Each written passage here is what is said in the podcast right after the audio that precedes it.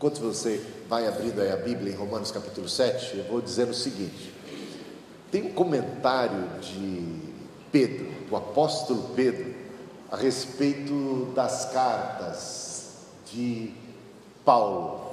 Muito interessante esse comentário que nós encontramos lá na segunda epístola de Pedro, capítulo 3, versículo 16. Ele falando das cartas de Paulo, dos escritos de Paulo, olha o que, que ele diz.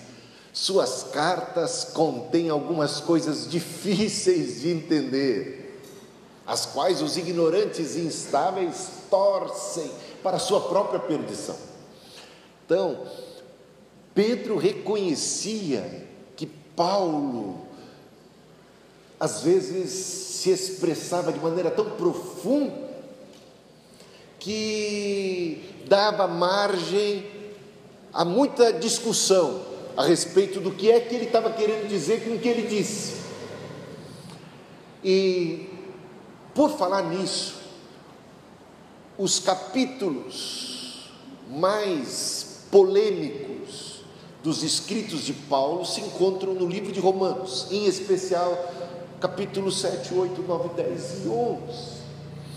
E o capítulo mais polêmico, que deu pano para manga digamos assim, em termos de discussão, em termos de variadas, distintas interpretações ao longo de toda a história da igreja, foi esse. Romanos capítulo 7. Eu tenho uma luta interior, o bem que eu quero fazer, esse eu não faço, eu acabo fazendo o mal que eu não quero, eu desejo até fazer uma coisa boa, mas encontro em mim uma luta, uma inclinação para fazer aquilo que é ruim, acabo fazendo aquilo que é detestável, então tudo que é em mim, na minha carne, não presta, eu estou escravo do pecado, tá? O Lutero e Agostinho, eles entenderam que esta passagem era como que uma autobiografia do próprio apóstolo Paulo e, portanto, se aplicava a todos os cristãos.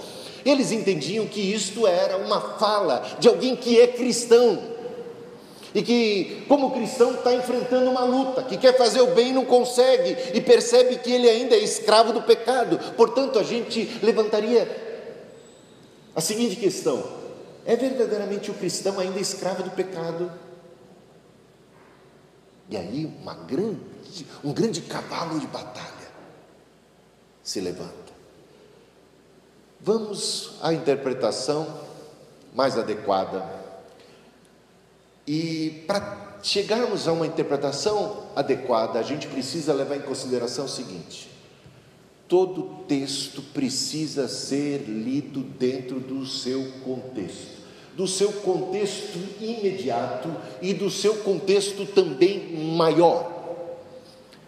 A outra coisa importante é preciso reconhecer que Paulo faz uso do argumento retórico, onde ele personaliza uma figura uma figura que aparece nos primeiros capítulos de Romanos, à torta e à direita, que é a figura de Adão. O tema, o tema do livro de Romanos, e principalmente dos primeiros capítulos, é mostrar o seguinte: todos pecaram em Adão, quando este homem, por ele entrou pecado no mundo. Então a gente vai observar que Adão está em evidência e os efeitos, o pecado de Adão, que tragédia, que desgraça, que maldição provocou e o resultado desse pecado de Adão. Adão ali como representando a humanidade caída em pecado. Vamos então observar isto. Razões para concluir que o eu de Romanos capítulo 7 se refere a Adão e não a Paulo, e não aos cristãos de um modo geral, mas a Adão como representante da humanidade caída, incluindo os próprios judeus que tinham a lei e até apreço por ela, mas não tinham Cristo. E essa lei não estava servindo de salvação, de caminho de salvação para eles, porque eles encontravam em si a dificuldade de cumprir a lei sem a graça de Cristo, sem o Espírito Santo, sem o Evangelho. Então, as razões por que o eu de Romanos 7 se refere a Adão são as seguintes. Eu vou resumi-las em primeiro lugar, depois eu vou passar a falar de maneira um pouquinho mais detalhada de cada uma delas. A primeira é que Romanos capítulo 7 não está introduzindo nenhum novo argumento. A segunda é que Adão foi o único que viveu sem lei. A descrição também aqui desse homem não condiz com a figura de Paulo, e a gente vai ver por quê. E nem os, aos cristãos de um modo geral. E veremos isso também. O quinto, a quinta razão é que Romanos capítulo 7, dos versículos 14 a 25, está de fato Paulo ali falando de todos os que estão em Adão, incluindo os judeus, que têm prazer na lei de Deus, mas estão fora de Cristo. Então vamos por partes. Romanos capítulo 7 não introduz um novo argumento. É a continuação do argumento a respeito dos efeitos drásticos da queda em Adão. Romanos capítulo 7 tem como pano de fundo Romanos 3, 23 e Romanos 5, do versículo 12 ao 21. E a gente vai dar uma olhadinha rapidamente no que diz esses textos. Portanto, Romanos 3, 23 diz: Pois todos pecaram e estão destituídos da glória de Deus, falando de toda a humanidade. Romanos capítulo 5, versículo 12 até o 20, e aqui tem um resumo, diz o seguinte: Portanto, da mesma forma como o pecado entrou no mundo por um homem, que homem é esse? Adão. E pelo pecado a morte, assim também a morte veio a todos os homens, porque todos pecaram. Pois antes de ser dada a lei, o pecado já havia já, já estava no mundo. Todavia, a morte reinou desde o tempo de Adão até o de Moisés, mesmo sobre aqueles que não cometeram pecado semelhante à transgressão de Adão, o qual era um tipo daquele que haveria de vir. Se pela transgressão de um só a morte reinou por meio dele, consequentemente assim como uma só transgressão resultou na condenação de todos os homens, assim por meio da desobediência de um só homem, muitos foram feitos pecadores. Assim também, por meio da obediência de um único homem, muitos serão feitos justos. Comparando, mostrando que o pecado veio através dos nosso, do nosso antepassado em comum de Adão e por conta da sua falha, do seu pecado, da sua desobediência, ficamos nós destituídos da glória de Deus. Todos nós nascemos em pecado, mas assim como por um só homem, esse Adão, toda a humanidade se fez pecadora por meio de um segundo Adão, Jesus Cristo. Há o reverso dessa maldição, há a graça, há a justificação, há uma nova vida surgindo. Então, esse é o pano de fundo. Adão também foi o único que viveu sem lei. Como é dito lá no versículo, capítulo 7, versículo 9: Outrora, sem a lei eu vivia, mas sobrevindo o preceito, reviveu o pecado e eu morri. Quem é que se encaixa dentro desse texto? Paulo. Pergunta para Paulo: Paulo, houve alguma época da sua vida que você viveu sem lei, ou você já não nasceu no contexto judaico? Paulo nunca poderia dizer o que está sendo dito aqui. Por quê? Porque Paulo era judeu, nasceu já no regime da lei. A única pessoa, o único ser humano capaz de dizer essa frase foi Adão, porque Adão viveu, houve um período em que Adão viveu sem nenhum mandamento. Paulo não falaria assim, essa a, a terceira razão. Paulo jamais poderia dizer o que a pessoa de Romanos capítulo 7 está dizendo, e é pelo simples fato que ele diz em Filipenses capítulo 3, versículos 4 a 6: Se alguém pensa que tem razões, esse é Paulo falando, para confiar na carne, eu ainda mais, circuncidado no oitavo dia de vida pertencente ao povo de Israel, à tribo de Benjamim, verdadeiro hebreu, quanto à lei, fariseu, quanto ao zelo, perseguidor da igreja, quanto à justiça que é na lei, irrepreensível. Está entendendo? Paulo declara-se declara que antes mesmo de sua conversão, quando ele era apenas, único tão somente um fariseu, um judeu, ele procurava zelosamente cumprir a lei. E ele diz ser, até mesmo ter sido irrepreensível no que tangia a lei. Como é que esse mesmo Paulo, que se diz tão leal e tão correto diante da lei, poderia dizer o que nós vamos voltar lá? O que é dito aqui em Romanos capítulo 7. Eu, todavia, sou carnal, vendido à escravidão do pecado. Ele disse que ele era irrepreensível no tocante à lei. Faço o, é, não faço o que prefiro e sim o que detesto. Não parece condizer, não parece ser a mesma pessoa falando, concorda comigo? E outro, o pecado que habita em mim, porque eu sei que em mim, isto é, na minha carne, não habita bem algum, o mal reside em mim. Estaria ele falando todas essas coisas? Desventurado homem que sou, quem me livrará do corpo desta morte? Ele era prisioneiro, ó, me faz prisioneiro da lei do pecado. Não parece a mesma, parece uma contradição. Se ele é o eu aqui de Romanos capítulo 7, então como entender? Não pode ser a experiência de Paulo. Bom, não diz respeito também aos cristãos em geral. Por que não? Veja o que o próprio apóstolo Paulo fala a respeito dos cristãos, o que é ser cristão, o que, que acontece com o cristão, o que, que o cristão tem, a, a relação do cristão com o pecado. Essas coisas são muito claramente definidas por Paulo em diversos capítulos desse mesmo livro. Por isso é importante analisar o contexto. Romanos capítulo 7.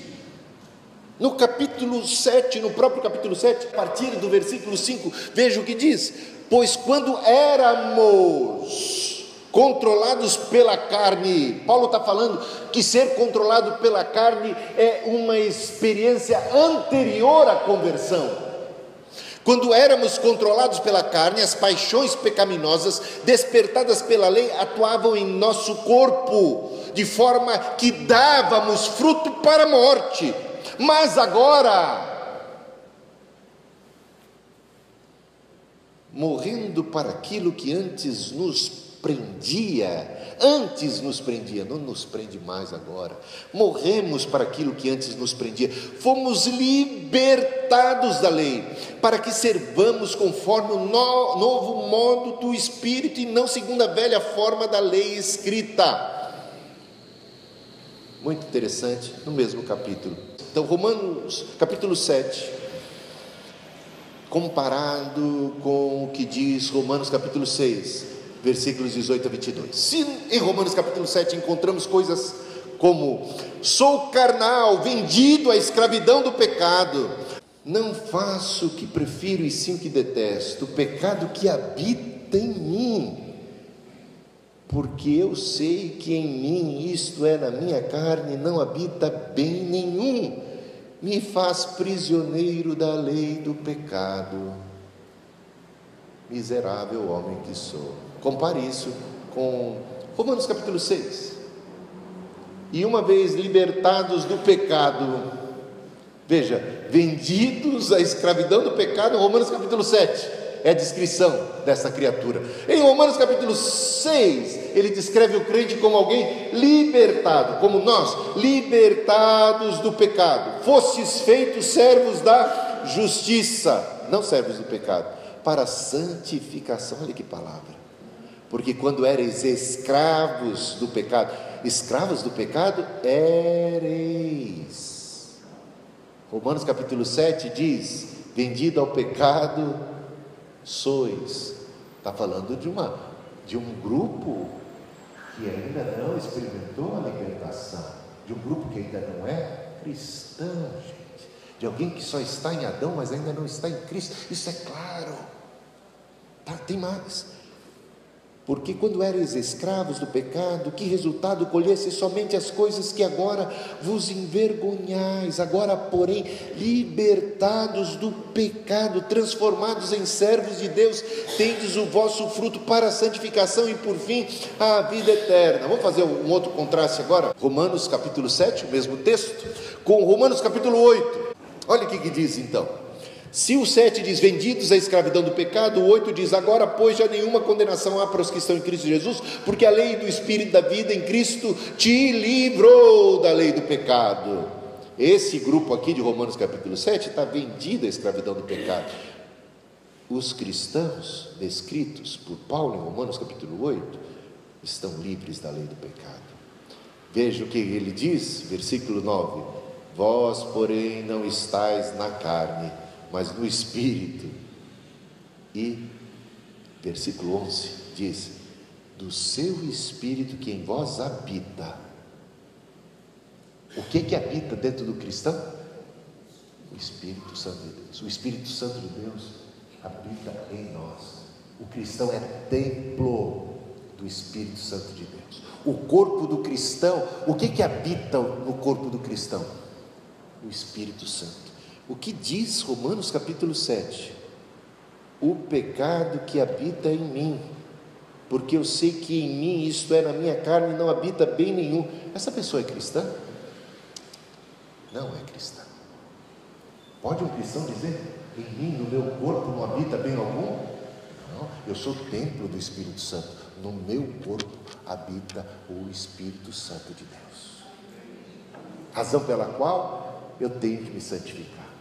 Eu tenho que andar de modo digno do Evangelho. Está percebendo aqui o contraste? Estamos terminando. Chegamos à conclusão. E nessa conclusão, só reafirmando o que já foi dito. É preciso reconhecer o argumento retórico e o contexto. Qual é o argumento retórico? É aquele, é a retórica que Paulo está usando. Paulo era um erudito. Ele apelou para a retórica, já que ele falava de Adão o tempo todo já que ele falava daqueles que estão em Adão e a condição da humanidade, seja ela religiosa, não importa a religião, não importa se é judeu, não importa se é ateu, não importa qual é a religiosidade do ser humano, se não está em Cristo, a condição dessa pessoa é a condição descrita em Romanos capítulo 7. Esse eu aqui é a ponta para Adão. É como Adão falando em nome de toda a raça, de todos os seus descendentes, de todos aqueles que sofrem as consequências do pecado. Esse Adão está vendido ao pecado, é escravo do pecado. Esse Adão não consegue cumprir os mandamentos de Deus. Esses que estão em Adão, toda a humanidade caída, todos pecaram, não há um justo sequer, não há quem possa fazer realmente a vontade de Deus. Mas em Cristo Jesus fomos libertos não estamos debaixo mais da maldição da lei, da maldição do pecado, fomos libertos, recebemos poder poder para uma nova vida, poder para ser testemunha, recebemos o Espírito Santo, a mente de Cristo, somos novas criaturas, as coisas velhas já passaram, todas essas coisas são do velho homem, da velha criatura, e o pecado não terá mais domínio poder sobre vós. Essas coisas vos escrevo porque sois fortes. A palavra de Deus está em vós, tendes vencido o maligno. E o contexto? O contexto precisa ser analisado, porque é no contexto que você percebe que o que do que se trata o tema. O tema é: irmãos, todo mundo está debaixo do pecado, até o Evangelho chegar, até nosso Senhor Jesus Cristo, até a cruz de Cristo. É na cruz de Cristo que a gente recebe uma nova vida. Até então estamos mortos nos nossos delitos e pecados. Então, em Adão caída está a humanidade. Capítulo 6 fala que o resgate, a salvação, a conversão é para a santificação, é para uma nova vida, é para uma vida de poder sobre o pecado.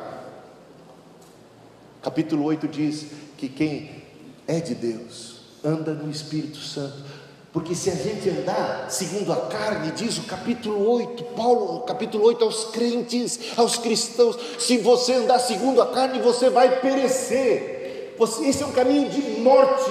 Acorda. Cuidado, lembre-se das palavras do apóstolo Pedro quando se referia à mensagem do apóstolo Paulo. Ele diz: Paulo fala umas coisas difíceis de entender, que os indoutos, os ignorantes, eles torcem para a sua própria perdição, chegam à conclusão.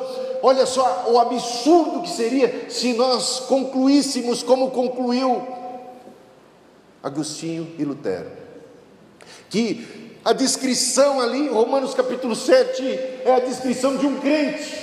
Então, o que eu posso fazer? Eu estou vendido, o importante é que eu estou querendo bem, embora eu só faça o mal. Então, na minha carne não tem coisa boa, só tem coisa ruim, e eu vou fazer o mal. E eu não tenho como evitar o mal. Eu sou escravo do pecado. Qual seria a conclusão de que essa é a condição do cristão? Que o, que o cristão tem que viver uma vida de derrota, ele tem que andar cabisbaixo diante do pecado, ele deve fazer do pecado um projeto de vida porque não há como escapar, é o inevitável, ali está o estigma de toda a humanidade. Jesus Cristo veio apenas para perdoar pecados, mas ele não oferece nenhuma alternativa de escape ao pecado. O Espírito Santo não nos capacita para vencer o pecado, ele apenas nos dá a, a paz de, de uma consciência que fica aliviada, sabendo, você foi perdoado, continue a viver como você sempre viveu, porque você não tem outra alternativa, você tem que continuar sendo escravo do pecado. Maldito homem que sou. Então o cristão tem que ficar dizendo: Maldito, miserável homem que sou, quem me livrará? Eu sou um escravo. Mas graças a Deus, que em Cristo Jesus nos dá a vitória. Jesus Cristo veio para desfazer as obras do diabo.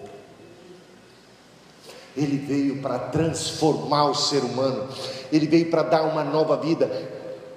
Preciso é nascer de novo nascer de novo, ser uma nova criatura, ser guiado pelo Espírito Santo de Deus. E quem é guiado pelo Espírito de Deus não anda de, de acordo com as, não satisfaz as concupiscências da carne, as tentações, as cobiças, as obras da carne. Ele anda no Espírito. É para isso que o Senhor nos chamou para a santificação.